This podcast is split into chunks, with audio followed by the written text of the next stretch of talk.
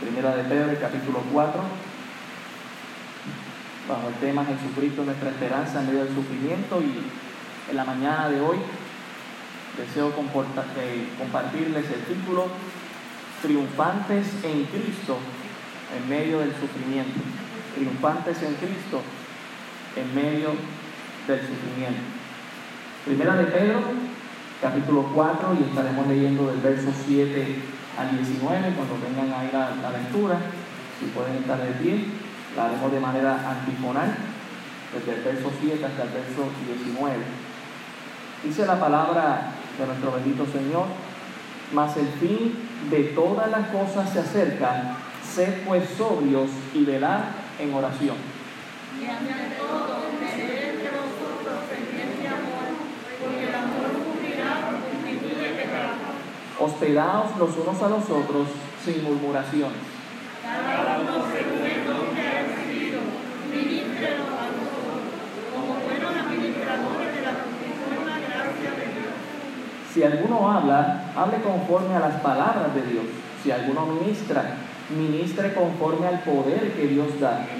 para que en todo sea Dios glorificado por Jesucristo, a quien pertenece la gloria y el imperio por los siglos de los siglos.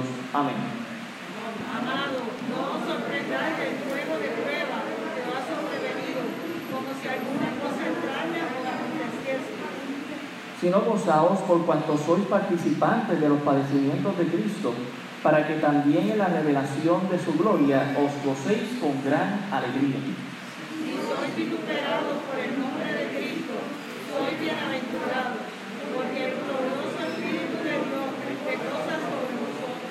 Ciertamente, de parte de él, eres blasfemado, pero con vosotros es glorificado. Así que ninguno de vosotros padezca como homicida o ladrón o malhechor, o por entremeterse en lo ajeno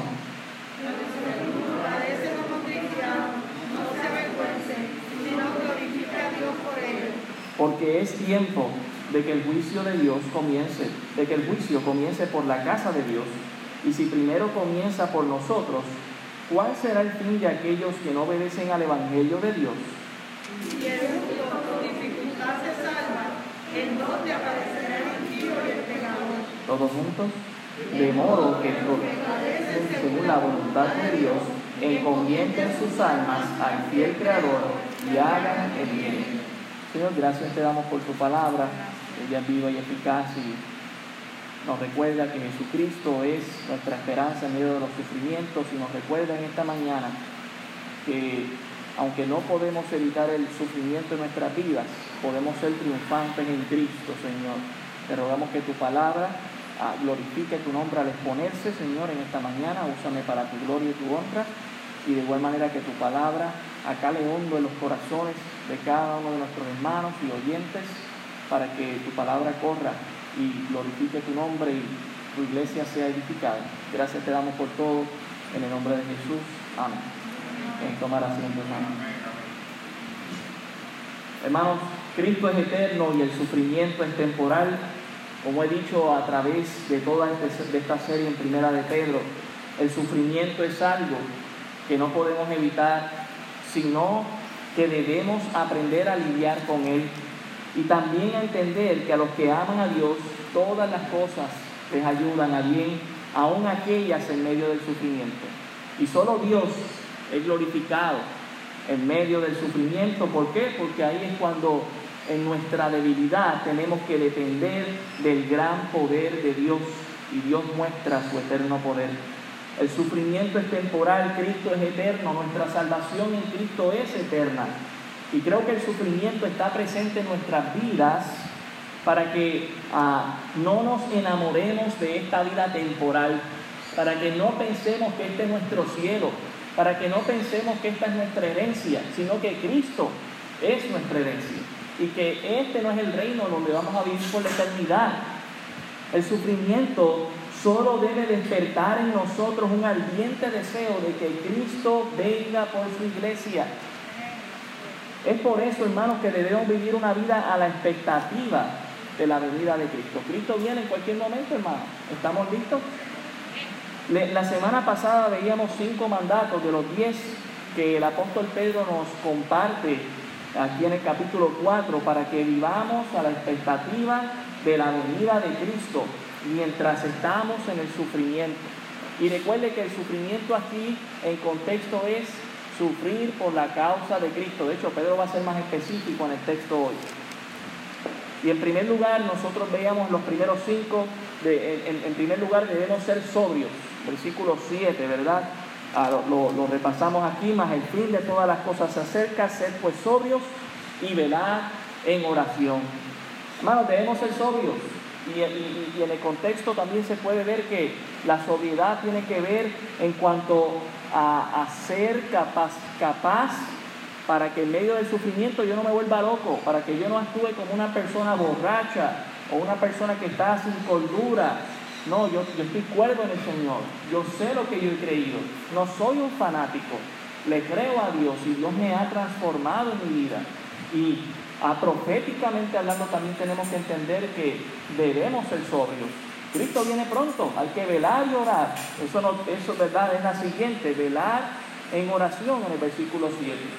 Y note que en esta semana está pasando, el, reloj profético está avanzando. Tenemos que admitirlo. Eh, allá el presidente Trump empezó a firmar tratados de paz. Pero recuerde, todavía no ha firmado con todo Medio Oriente. Yo creo que algo que lo haría definitivo es cuando firme con los palestinos, los enemigos mortales de Israel, que de hecho están en contra. Usted los vio, si vio las noticias internacionales, vio que en cuanto a Trump logró un tratado de paz con el pueblo de Israel y algunos emiratos árabes, allá salieron los palestinos a quejarse de que se sienten traicionados por estos otros pueblos.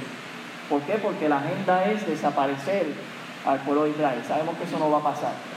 Pero el profético, el, tiempo profético se está acercando, hermano, Cristo puede venir en cualquier momento. No tenemos que esperar más, pero debo ser sobrio. No debo volverme loco y decir, no, ya ahí se cumplió completo. No, todavía falta. La paz se tiene que dar hasta, hasta en Palestina. Eso sería bastante obvio. Debo ser sobrio, debo velar en oración. Oro, estoy velando, velando, oro. También debo tener ferviente espíritu perdón, ferviente amor por los hermanos. Ahí en el versículo 8, ¿verdad? Recordamos, dice, y ante todo tener entre vosotros ferviente amor, porque el amor cubrirá multitud de pecados. Cuán importante que nosotros tengamos misericordia de nuestros hermanos en Cristo como Dios lo ha tenido de nosotros. Que muchas veces no se trata de impartir justicia, sino de ser misericordioso también. Hermano, es importante tener ese balance. Si Dios hubiese impartido toda su justicia sobre mí, estaría en el infierno ahora mismo. No merecería, bueno, no, lo merezco estar aquí presente. Si lo estoy es por la gracia de Dios y por su misericordia. La realidad es que estamos aquí porque Él nos ha perdonado y ha cubierto, bueno, nos ha cubierto, ha lavado, limpiado, olvidado nuestro pecado para siempre, según Malaquías. Y usted y yo también tenemos que hacer lo mismo con nuestros hermanos cuando vemos que han caído. No es terminar de... Ayer estaba con Pedro en casa tumbando unos árboles. No es terminar de tumbar el árbol, es ayudarle a levantarse. Todos caemos. Tenemos que tener misericordia. Dice, ¿por qué? Porque el amor cubrirá multitud de pecados. Versículo 9 dice, hosperaos los unos a los otros sin murmuraciones. Veíamos, ¿verdad? En cuarto lugar, debemos ser hospitalarios. Y que ser hospitalario no necesariamente es ofrecer un techo. Eso es parte de ello, ¿verdad? En el contexto, muchos de ellos habían quedado sin casa, sin hogar, sin herencia y necesitaban eso. Pero también es esa actitud de querer ayudar a esta persona que yo sé que está en necesidad y que quizás yo no le puedo suplir todo, pero le puedo dar algo. Le puedo ayudar con algo. Debemos tener esa actitud ante personas que vemos en necesidad y cuanto más a los que están en la fe. A los que están en la fe. Y también veíamos en último lugar en la semana pasada, versículos 11 y 12, que es que ministremos a otros con nuestros dones espirituales. Cada uno de nosotros tenemos dones espirituales. Dice el verso 11, si alguno habla, hable conforme a las palabras de Dios. Tú tienes este don de compartir palabras. Asegúrate, dice ahí, que sea conforme a la palabra de Dios. Dice también, si alguno ministra, ministre conforme al poder que Dios da. Dios de alguna manera quizás con el don que te ha dado va a mostrar su poder. Hazlo conforme no a tus habilidades, sino al poder de Dios. Dice aquí que hay una razón, es para que en todo sea Dios glorificado por Jesucristo, a quien pertenece la gloria y el imperio por los siglos de los siglos. Y decíamos que aún en medio del sufrimiento debemos estar listos para servir a otros. Eso fue lo que hizo el Señor Jesucristo hasta el final. Nos sirvió. Mire, estando en la cruz, hizo un, acto hospitalario y de servicio. Le dijo a Juan, Juan, he ahí tu madre, madre, he ahí tu hijo. Hasta ahí en la cruz encomendó al apóstol Juan al cuidado de su madre biológica, ¿verdad? A María. Así que vemos estos mandatos que son importantes para seguir y vamos a continuar. Debo estar a la expectativa. Cristo viene pronto. Debo ser sobrio, debo velar en oración, debo tener ferviente amor por los hermanos, debo ser hospitalario y debo ministrar a otros con el don que tengo. Pero en esta mañana queremos compartir los próximos cinco, los repasos rapiditos. Que no te extrañe en el versículo 12 regocíjate en Cristo, versículos 13 y 14. No te avergüences del Evangelio de Cristo, versículos 15 y 16. Glorifica a Dios, versículos 16 al 18. Encomiéndate a Dios, versículo 19. Comenzamos ahí en el verso 12. Que no te extrañe. Verso 12 dice, amados, Ahí se nos fue la luz, pero seguimos.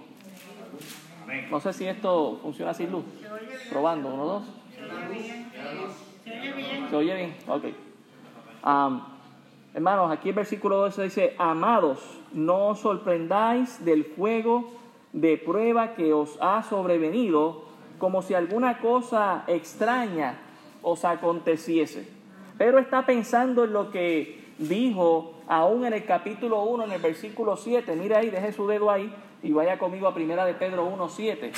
Pedro está pensando aún en estas palabras que dijo, inspirado por el Espíritu Santo. Primera de Pedro 1, 7 dice, para que sometida a prueba vuestra fe, mucho más preciosa que el oro, el cual aunque perecedero se prueba con fuego, sea hallada en alabanza, gloria y honra cuando sea manifestado Jesucristo.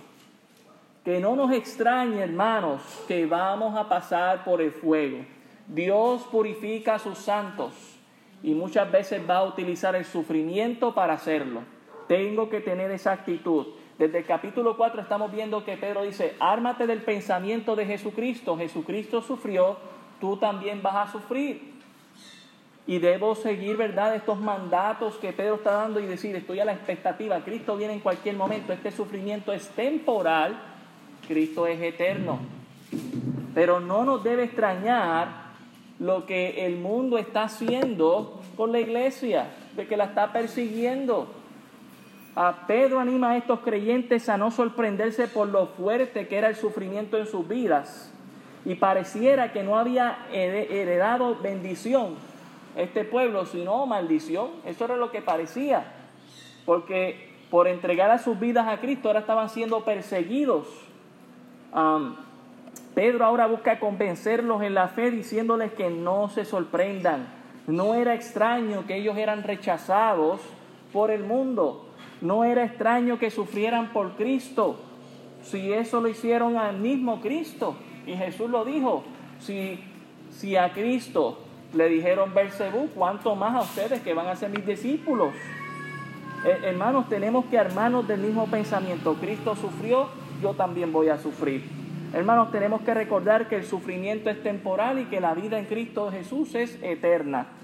Hermanos, Cristo viene pronto, nuestro triunfo en el Señor se acerca, ya lo tenemos en Cristo Jesús, pero ese triunfo se va a hacer palpable cuando Cristo venga por su iglesia. Por lo tanto, no me debe sorprender cuando el mundo me persigue. No me debe extrañar eh, cómo somos tratados nosotros los creyentes en Cristo. E, el mundo nos odia por quien representamos. Recuerde eso. No lo odia necesariamente a usted. El mundo le odia a usted por lo que usted representa. Usted representa a Cristo y Cristo es luz. Y recuerde que el mundo le gusta estar en las tinieblas. No sé cuántos de aquí han estado en un lugar, en un cuarto oscuro, en un lugar oscuro, y de repente se prende esa luz y cómo reaccionamos, ese impacto en nuestros ojos que no nos gusta, porque nos molesta la luz en ese momento, nos acostumbramos a las tinieblas. Pero eso es lo que usted representa. Usted representa a Cristo, que es la luz del mundo, y cuando alumbra a la sociedad no le gusta porque a ellos les gusta la tiniebla. Así que no les sorprenda, que no nos extrañe, hermanos. Parece que el sufrimiento fuera para los cristianos solamente a veces en el mundo, pero un cristiano no debe pensar que su sufrimiento es algo que suceda de una forma arbitraria o que sea un accidente en nuestras vidas. No, hermanos, Dios es quien permite en nuestras vidas el sufrimiento para que seamos probados, purgados y limpiados. Dios va a permitir eso en nuestra vida y no nos debe extrañar. Que no te extrañe tu sufrimiento por la causa de Cristo. Ya somos triunfantes en Él. Recordemos sus palabras.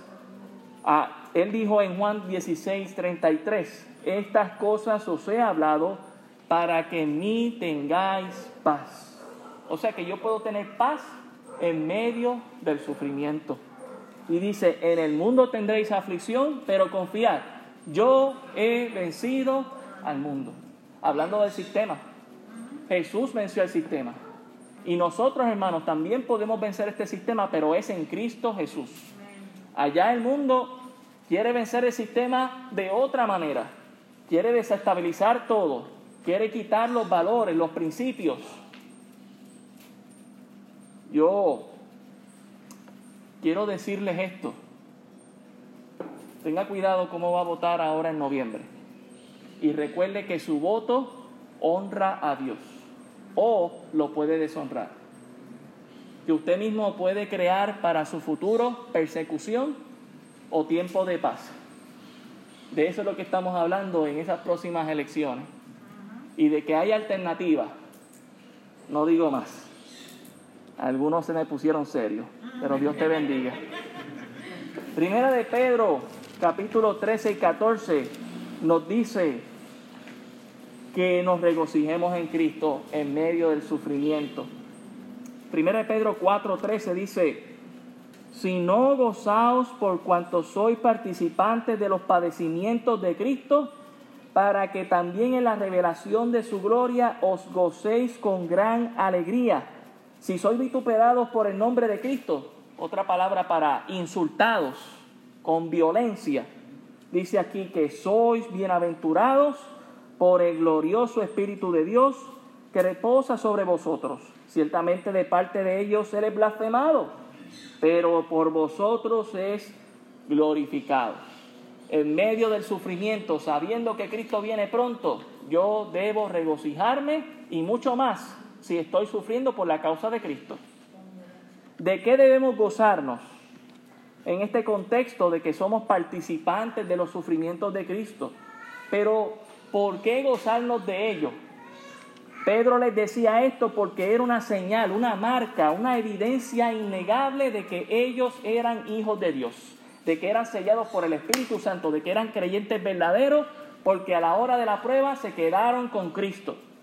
Y usted y yo tenemos que hacer lo mismo. En medio del sufrimiento es la oportunidad para mostrar que lo que he dicho con mi boca de comer, lo muestro con mis acciones. Que cuando es el momento de verdad, estoy con Cristo Jesús y no es por mis fuerzas, es las fuerzas del Señor. Hermano, Cristo venció y tú y yo en Cristo también hemos vencido y venceremos de lo que resta del sufrimiento porque Él ya venció.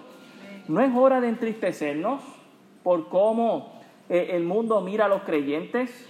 Es hora de gozarnos porque hermano, si estás sufriendo por la causa de Cristo, es motivo de gozo ya que ese sufrimiento es una evidencia innegable de que tú también eres hijo de Dios, de que tú eres un creyente verdadero.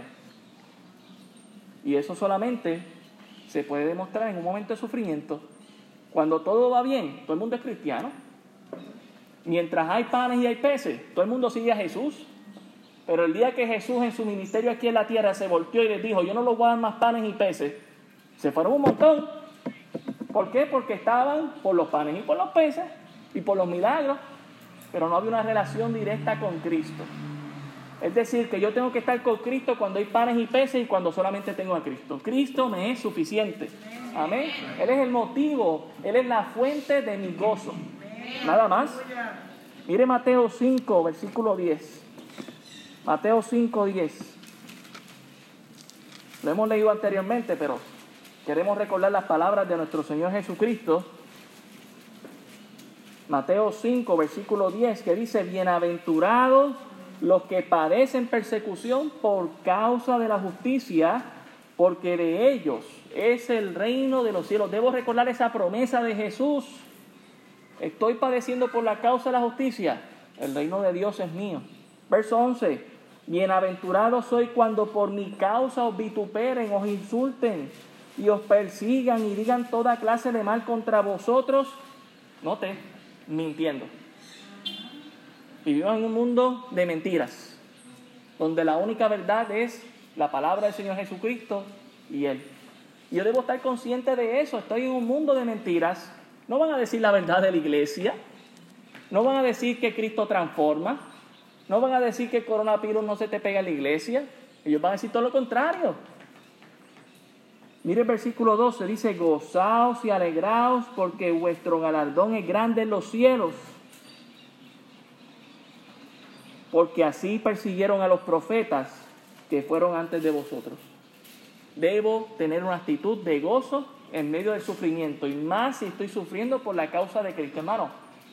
Y hermana, cada vez va a ser más evidente que cuando usted diga que usted es cristiano o cristiana, la gente no le van a hacer amor por usted, le va a odiar, le van a, le van a echar a un lado, lo van a marginar, no lo van a tratar igual, ya sea en la universidad, ya sea en el trabajo, ya sea en su comunidad le van a mirar como un extraño. Pedro lo dijo en los capítulos anteriores, que nosotros somos extranjeros y peregrinos. Este no es nuestro hogar. Esto es algo temporal. Aquí estamos en el desierto, como estaba eh, eh, el pueblo de Israel, estuvo en el desierto por tantos años para después llegar a la tierra prometida. Pues hermano, esta tierra no es nuestra tierra prometida, es los cielos en Cristo Jesús. Por eso me debo gozar y alegrar. Mire, si yo fuera a heredarle aquí, pues triste estaría. No hay mucho que, no hay mucho que esperar. Mire, hay gente que está contenta por lo que hizo Donald Trump, ¿verdad? De que donó los 13 millones para, para cambiarlo, mire, para cambiar toda la luz, gloria a Dios. Ojalá que lo use bien Puerto Rico. Estoy bien esperanzado con eso, pero usted sabe lo que va a pasar. Usted sabe lo que va a pasar.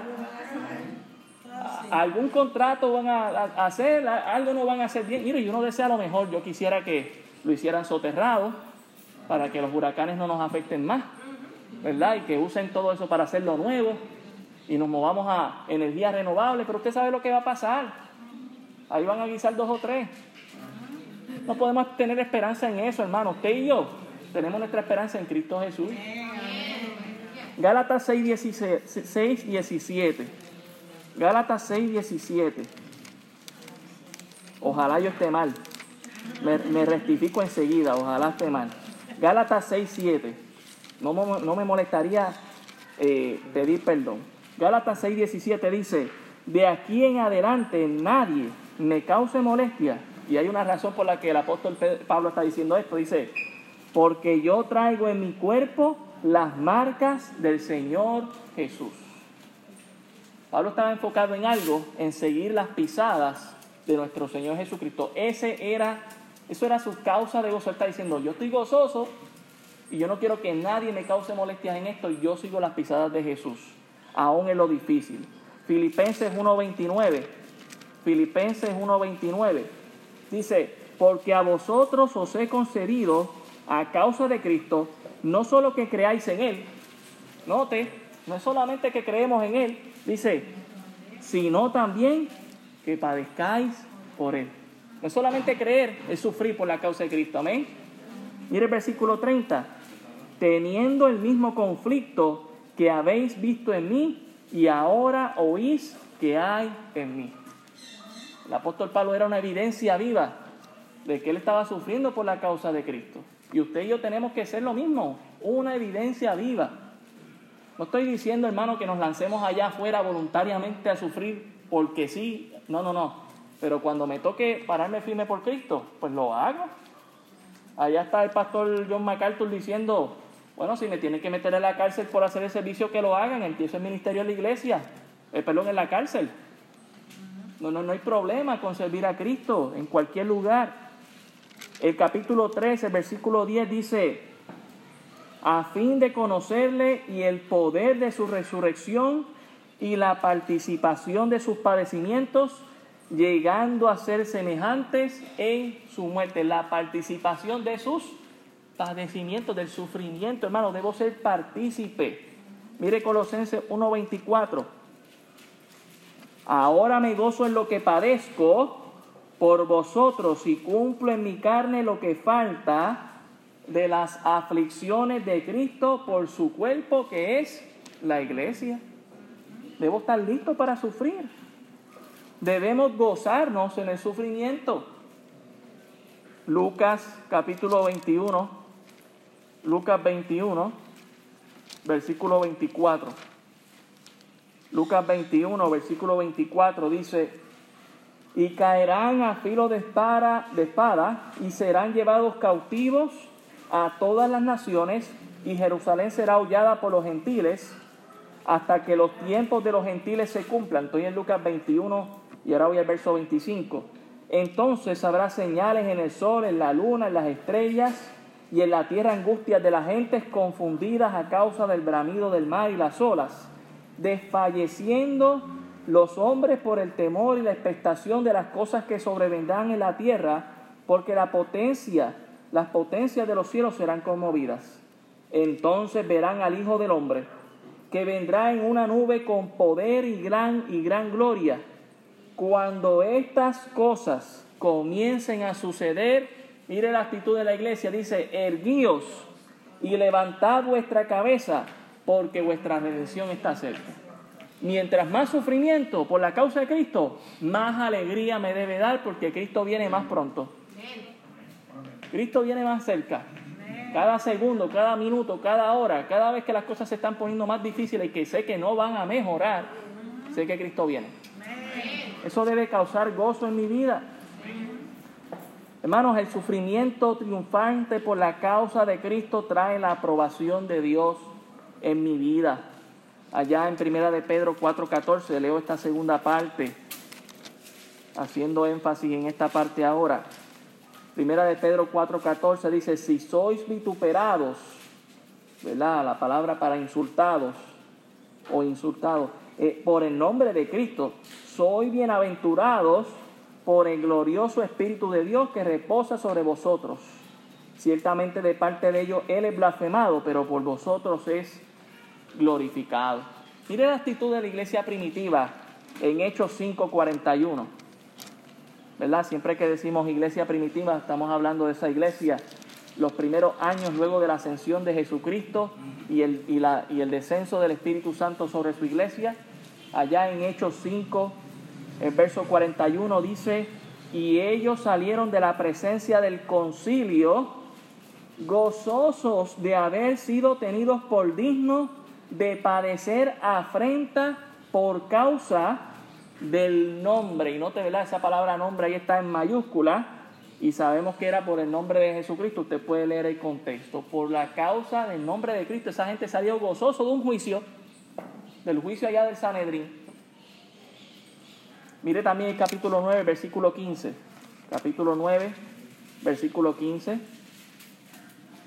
Dice, el Señor les dijo, ve porque instrumento escogido me es este para llevar mi nombre en presencia de los gentiles y de los reyes y de los hijos de Israel, porque yo te mostraré cuánto le es necesario padecer por mi nombre. Y eso se lo dijo a alguien que Dios lo iba a usar grandemente. Hermano, que no te quepa la menor duda que para Dios, cuando Dios quiere usarte grandemente, vas a padecer grandemente también.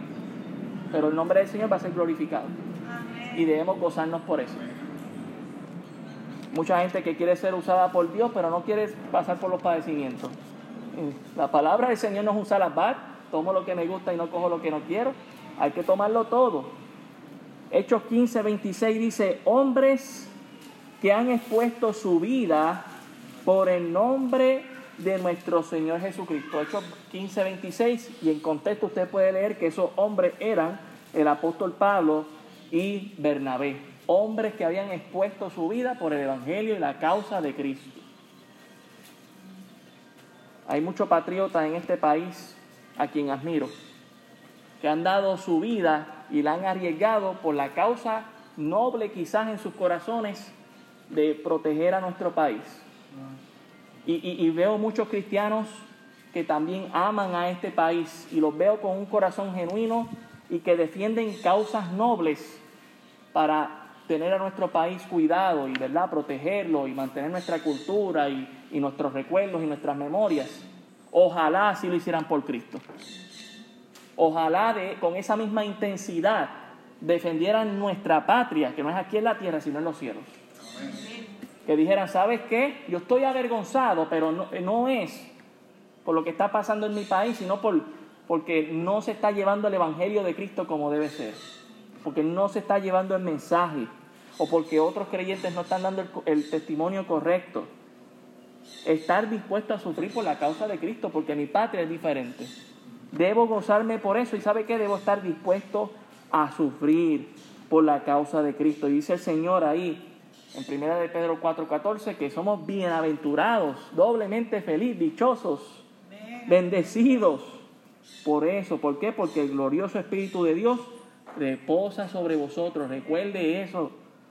Y dice, ciertamente de ellos, Él es blasfemado. Y esa es la realidad. Usted y yo llevaremos el mensaje correcto, bíblico, la gente no lo va a gustar y la gente va a empezar a criticar y a decir cosas que no son ciertas y a tirar blasfemias contra el nombre de nuestro Señor Jesucristo. Pero dice, pero por vosotros Él es glorificado. Y ese es mi énfasis. Ah, que el mundo se pasa criticando. Olvídate, usted está glorificando a Dios. Lleve el mensaje de Cristo. Lleve el mensaje de Cristo. En medio del sufrimiento debo gozarme y llevar ese mensaje. Mandato número 8 no te avergüences del Evangelio de Cristo. Juan 14, 6 nos recuerda que Jesucristo dijo, yo soy el camino, la verdad y la vida. Nadie viene al Padre sino por mí. El único y exclusivo camino de salvación a Dios es a través de nuestro Señor Jesucristo. Y Él es el tema central del Evangelio desde Génesis hasta Apocalipsis. Él es la promesa de la simiente y en Apocalipsis Él es revelado como el Rey de Reyes y Señor de Señores a quien tenemos que alabar. Él es el Evangelio y por lo tanto ese gran Rey, ese gran Señor que ha salvado nuestras vidas, que ha transformado nuestros corazones, que sigue haciéndolo en nuestra vida, no debe crear ninguna vergüenza ante esta sociedad. Ah, muchos nos van a querer avergonzar, claro que sí, pero usted y yo sabemos que en Dios hay poder. Mire allá en el versículo, en el versículo, no te avergüences del Evangelio, desde el verso 16 al 18, allá en primera de Pedro 4, dice, perdón, desde el verso 15, así que ninguno de vosotros padezca como homicida o ladrón o malhechor o por entrometerse en lo ajeno, pero si alguno padece como cristiano, no se avergüence si no glorifique a Dios por ello, porque es tiempo de que el juicio comience por la casa de Dios, y si primero comienza por nosotros, ¿cuál será el fin de aquellos que no obedecen al Evangelio de Dios?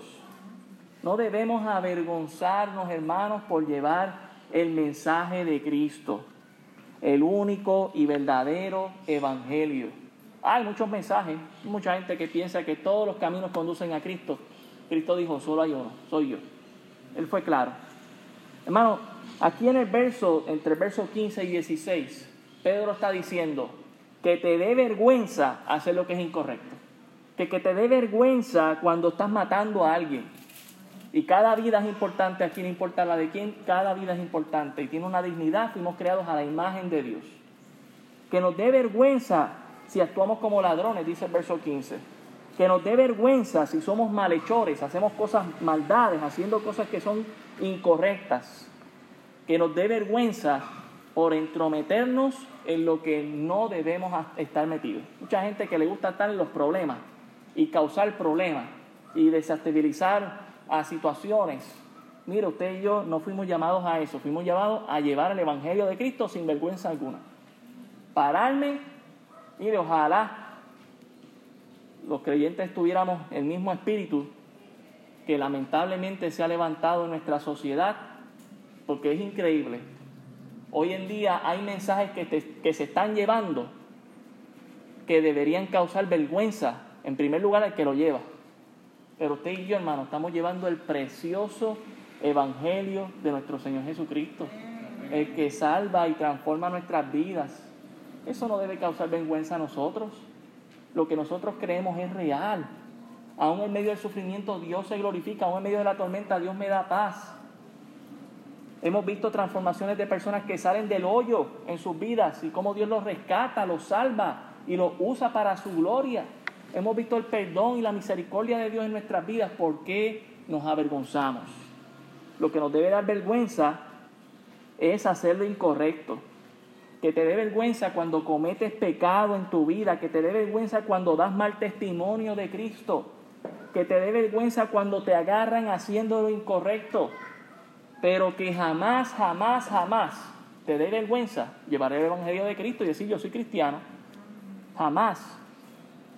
Más bien debemos glorificar a Dios con nuestra vida, con nuestra boca y con todo nuestro ser, hermanos.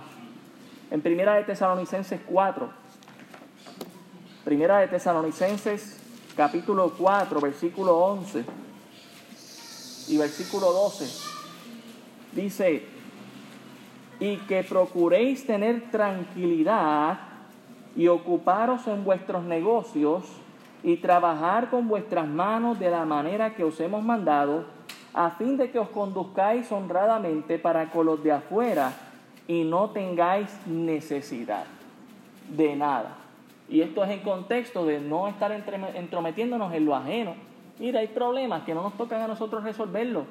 Se los dejamos en las manos del Señor, oramos por eso.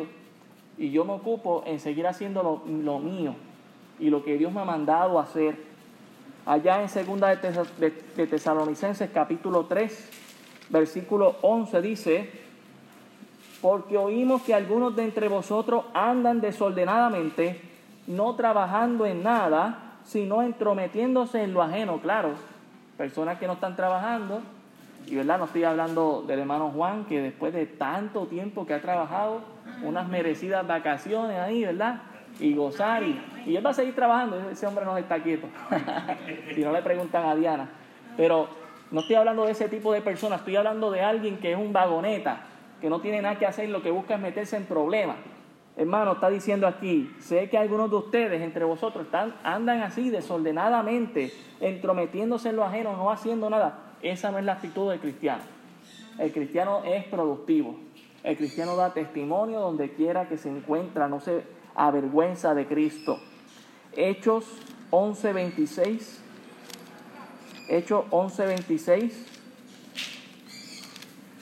Dice, y se congregaron allí todo un año con la iglesia y enseñaron a mucha gente y a los discípulos se les llamó cristianos por primera vez en Antioquía. Aquí en el contexto a lo que me quiero referir es que muchas veces van a, creer, a, querer que nosotros nos avergoncemos por lo que nosotros representamos y somos en Cristo. El, el, apodo cristiano comenzó como algo de burla. Allá el Imperio Romano, allá el Sanedrín, empezaron a burlarse de los del camino, como al principio les decían, y les decían cristianos, que era un diminutivo de Cristo. Mira, los cristianitos, los pequeños cristos. Pero sabe que más adelante la iglesia tomó ese nombre y con valor y con honor lo portó hasta el día de hoy. Eh, Hechos 26, Hechos 26, 28 nos dice, entonces Agripa dijo a Pablo, por poco me persuades a ser cristiano. Note ya, ¿verdad? Eh, eh, el Evangelio se había llevado hasta tal punto que llegó hasta los reyes y que eran reconocidos por ser los que llevaban el mensaje de Cristo. Que así sea, hermano. Y verdad, el apóstol Pablo le dice en el verso 29, Y Pablo dijo, quisiera Dios que por poco por mucho, no solamente tú, sino también todos los que me oyen, fueseis hechos tales cual soy yo, excepto estas cadenas. No nos debe avergonzar llevar el mensaje de Cristo donde quiera que nos encontremos y ante quien sea. Pablo ahí a los reyes, sin ningún problema, y los que estaban escuchando. Que déjeme decirle, lo llamaron para escucharlo un poco, pero también tratar de avergonzarlo. Él no sufrió vergüenza alguna. Yo sé a quién represento, yo sé en quién he creído. Recordemos las palabras de Jesús en Mateo 10:31. Mateo 10:31 nos dice, así que no temáis, así que no temáis, más valéis vosotros que muchos pajarillos. A cualquiera pues que me confiese delante de los hombres, yo también le confesaré delante de mi Padre que está en los cielos. Y cualquiera que me niegue delante de los hombres, yo también le negaré delante de mi Padre que está en los cielos. Mire, hermano, me preguntaron que si esto era de una funeraria. ¿Verdad, hermanos? Y yo no entiendo por qué lo, lo, lo analizan con eso. O sea, Cristo no representa muerte. Cristo representa vida eterna. Y aproveché y le dije, no, yo represento a la iglesia. Esto es de la iglesia, de Cristo, del Evangelio verdadero. Y, eso es lo que tenemos que hacer. E, el mundo allá afuera está confundido, está en las tinieblas. Usted y yo debemos recordar, wow, un día Cristo me va a confesar de igual manera que yo le he confesado a Él. O, triste y lamentablemente, de igual manera un día alguien que decidió negar y recuerde que el apóstol Pedro también llegó a negar a Jesús, pero luego lo confesó. Allá en una predicación donde tres mil personas se, se convirtieron a Cristo. O sea que no estoy diciendo que a veces no nos va a dar vergüenza, hermano, pero sabe que cuando entendemos el mensaje de Cristo en nuestras vidas, no tiene por qué crear vergüenza. Y debemos llevar el Evangelio de Cristo. ¿Por qué? Porque si le confesamos aquí, Él nos va a confesar delante del Padre. Que no te avergüences compartir el Evangelio de Cristo. Que no te avergüences ser creyente. Vuelvo allá, primera de Pedro. ¿Están conmigo, hermano? ¿Me escuchan allá atrás? Primera de Pedro, capítulo 4, el verso 16 dice, pero si alguno padece como cristiano, no se avergüence, sino glorifique a Dios por ello, porque es tiempo de que el juicio comience por la casa de Dios, y si primero comienza por nosotros, ¿Cuál será el fin de aquellos que no obedecen al Evangelio de Dios? Y si el justo con dificultad se salva, ¿en dónde aparecerá el impío y el pecador? Hermano, en nuestra vida, en medio del sufrimiento, sabiendo que Cristo viene pronto, yo debo glorificar a Dios. Ay, pastor, pero es que estamos pasando calor aquí. Estamos con la mascarilla. Glorifica a Dios. Glorifica al Señor. Este es el momento para mostrarlo. Glorifica a Dios. El juicio aquí que es mencionado no es sinónimo de condenación para los creyentes, sino la realidad de que ellos estaban siendo enjuiciados por el mundo. Eh, nosotros no vamos a recibir juicio de Dios, nosotros íbamos a ir ante el tribunal de Cristo, donde seremos, ¿verdad?, este, galardonados con los premios que hayamos ganado aquí en la tierra. Pero nosotros no vamos a pasar por el juicio de Dios, allá en Romanos capítulo 8, versículo 33. Romanos 8, 33. Romanos capítulo 8, el verso 33, nos dice lo siguiente. ¿Quién acusará a los escogidos de Dios? Dios es el que justifica. ¿Quién es el que condenará? Cristo es el que murió, más aún el que también resucitó, el que además está a la diestra de Dios, el que también dice, intercede por nosotros. Así que el texto no está hablando de un juicio para la iglesia. Lo que está hablándonos el texto es de un juicio que la iglesia está pasando a causa del mundo. En el contexto lo estamos viendo. No debemos avergonzarnos de lo que de llevar el evangelio y el mundo está diciendo blasfemias a causa de lo que el mensaje que nosotros llevamos y ese es el juicio que está llevando y Dios está permitiendo ese juicio y va a ser sufrimiento en nuestras vidas. El tiempo aquí es en alusión, en contexto a la persecución y a la prueba durante la era de la iglesia, desde que Cristo ascendió a los cielos hasta que Él vuelva. Y esa congregación de hermanos y hermanas que han profesado ser salvos en Cristo, Él dice, es el tiempo del sufrimiento. y Dios lo usa y permite el juicio del mundo hacia la iglesia, ¿verdad? Blasfemando y diciendo cosas que no son, para ver quiénes son creyentes y quiénes no. Usted y yo sabemos que este tiempo de la pandemia ha mostrado quién es creyente y quién es no. El sufrimiento causa en nosotros tomar una decisión. O estoy por Cristo o realmente no lo estaba. Y muestra quién es y, no nos toca a nosotros pasar ese juicio. Pero Dios va a permitir eso. Y, mire, van a, van a haber cosas que van a ser peores que esta pandemia. Cuando el mundo y, y quizás un gobierno empiece a perseguir a la iglesia. La pregunta es, ¿quiénes van a estar por Cristo y quiénes van a estar lejos diciendo, no, yo, yo no soy creyente, yo no soy cristiano?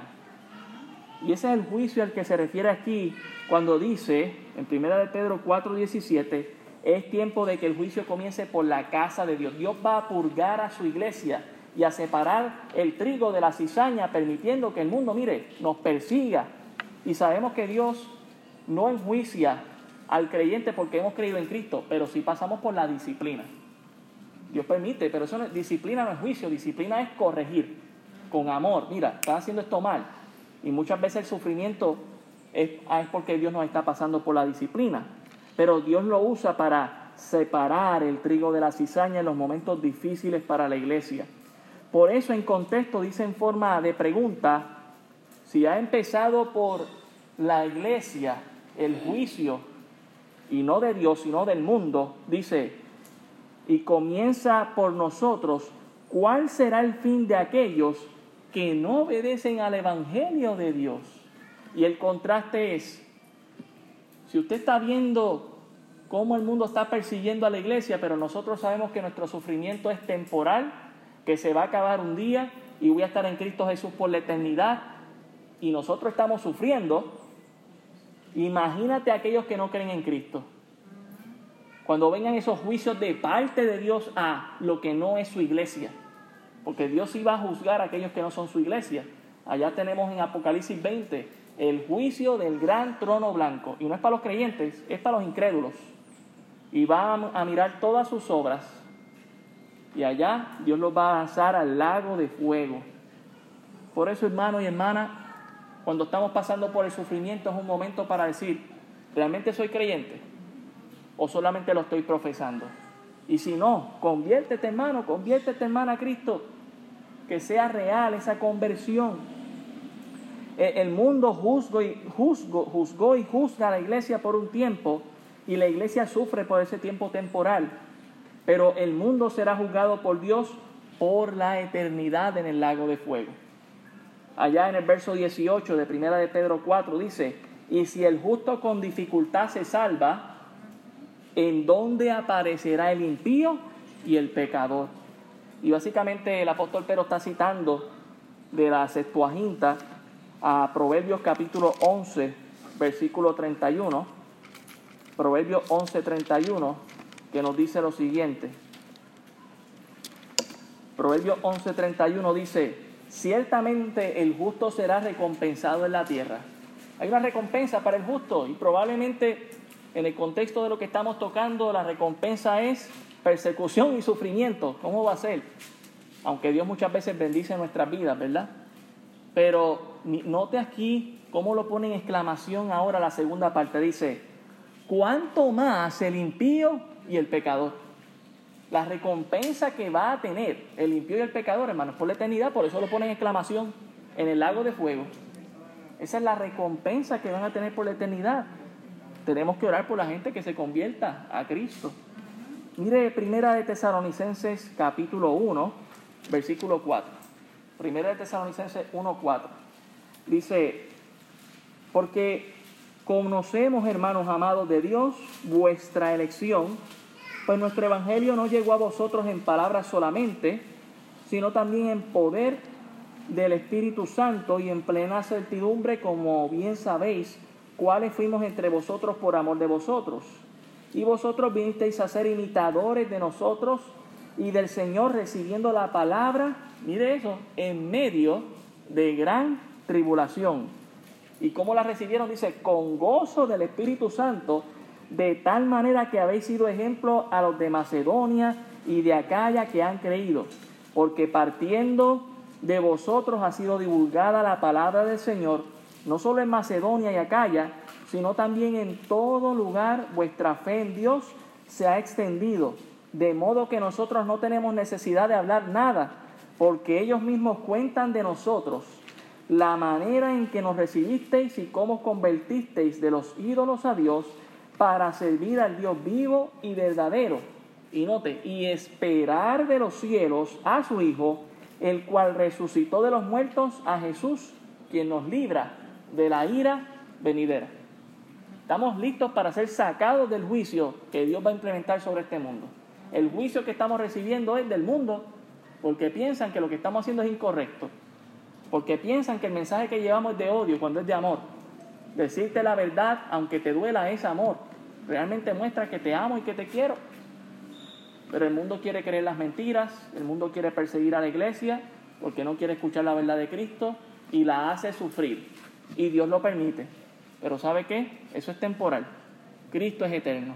Merece que nosotros digamos, ¿sabes que yo estoy dispuesto a ser perseguido por la causa de Cristo, sufrir porque Él es eterno, porque Él es mi bendición, Él es mi salvación?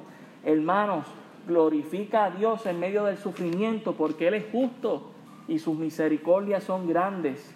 Glorifica a Dios porque nuestro sufrimiento es solo en esta tierra, no es por la eternidad. Glorifica a Dios porque Él es grande. Y en último lugar, encomiéndate a Dios. Todo esto es mirándolo, ¿verdad? La expectativa de Cristo. Hemos cubierto en esta mañana el número 6, que es que no te extrañe que vamos a ser perseguidos por la causa de Cristo. Regocíjate en Cristo. No te avergüences del Evangelio de Cristo y glorifica a Dios. Y en último lugar, encomiéndate a Dios. Primera de Pedro 4, 19. Dice, de modo que los que padecen según la voluntad de Dios encomienden sus almas al fiel Creador y hagan el bien. ¿Sabe a quién está recordando el apóstol Pedro? A Jesucristo. ¿Sabe qué dijo Jesucristo en Lucas 23, 46? Padre, en tus manos encomiendo mi espíritu. El apóstol Pedro está todo el tiempo recordando a Jesús, recordando sus palabras, recordando su testimonio. Era la mejor referencia y sigue siendo nuestra mejor referencia. Nosotros queremos imitar a Jesús aún en la muerte, aún en el sufrimiento. Yo quiero encomendar todo mi ser, mi alma, mi espíritu y mi cuerpo a Cristo. ¿Por qué? Porque cuando muero en Cristo, la palabra me dice que muero pero estoy en la presencia del Señor y que cuando vaya a resucitar ese espíritu va a bajar y Dios va a levantar ese cuerpo de la tumba fría y lo va a transformar. Yo quiero encomendar mi vida a Dios en el sufrimiento. Encomiéndala a Dios en tu vida, hermano. Encomiéndale todo tu ser. Si Jesús lo hizo en el momento de su sufrimiento, usted y yo que seguimos las pisadas de Jesús, debemos hacer lo mismo. Debemos exclamar al Padre, Padre, en tu mano encomiendo mi espíritu. En eh, primera de Pedro 4:19 nos aclara que son aquellos que, que, son aquellos que sufren por la causa de Cristo. Recordemos eso, por favor, si usted está sufriendo por hacer algo incorrecto, como algunos políticos, ¿verdad? Que están sufriendo en su vida política por hacer lo incorrecto, pues ese no es el sufrimiento correcto. Es el sufrimiento por la causa de Cristo, por hacer lo que es correcto, por dar testimonio.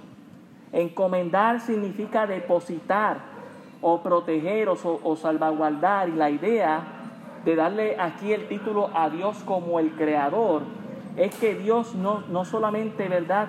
Es Dios, sino que Él también es, él es el creador. Es recordar nuestro creador. Él nos hizo y si nos hizo nos puede guardar aún en medio del momento más difícil que es el sufrimiento, que puede ser la misma muerte. Y sabiendo, hermanos, que nosotros en Cristo Jesús tenemos la esperanza de resucitar, debemos encomendar nuestro espíritu a Cristo, nuestra vida a Cristo, todo nuestro ser. Eso fue lo que hizo Jesús antes de morir y tres días después resucitó. Y usted y yo no queremos resucitar también, pues claro, pues vamos a encomendarle en medio del sufrimiento, nuestras vidas, al fiel Creador que sabe lo que usted y yo necesitamos en nuestra vida. Leo el último texto en 2 de Timoteo 1.12. 2 de Timoteo 1.12. Dice la palabra del Señor, por lo cual asimismo padezco, otra palabra para sufrimiento, por lo cual asimismo padezco esto, pero no me avergüenzo, note las palabras, porque yo sé a quién he creído y estoy seguro que es poderoso para guardar mi depósito para aquel día. ¿Cuál día? El día que Cristo Jesús venga por su iglesia. El día que Cristo Jesús transforme nuestras vidas a través de la resurrección. Hermanos, tenemos que armarnos del mismo pensamiento en Cristo Jesús durante el sufrimiento. Tenemos que recordar que el sufrimiento es temporal y Cristo es eterno, nuestra salvación en Él es eterna. Hermanos, Cristo viene pronto por su iglesia. Nuestro triunfo en Él es real en medio del sufrimiento, no importa lo que el mundo diga, porque a quien le creo es a Dios. Padre, gracias te damos por tu palabra. Ella es viva y eficaz. Todos rogamos que tu palabra, Señor, impacte y anime la vida de nuestros hermanos en Cristo. Hablamos con firmeza, pero lo decimos con amor, rogando que cada uno de los que estamos aquí, Señor, y de los que nos están escuchando, estén amarrados a ti y que estén listos para sufrir por tu causa, Señor, dando el testimonio correcto sin pasar vergüenza, regocijándonos en ti, Señor, y encomendando nuestras vidas a Dios Creador. Ayúdanos, Señor, en esta mañana a poner eso en práctica cuando el sufrimiento esté en nuestra vida. Ayúdanos a recordar que todo esto es pasajero, pero que tú, Señor, nos ofreces la eternidad. Gracias por tu gran mensaje y tu gran amor para nuestras vidas. Ayúdanos a creerlo, a vivirlo, a practicarlo en nuestras vidas y que otros sean impactados por tu palabra. Gracias te damos por todo en el nombre de Jesús. Amén. Vamos, Señor, al Señor sea la gloria y la honra.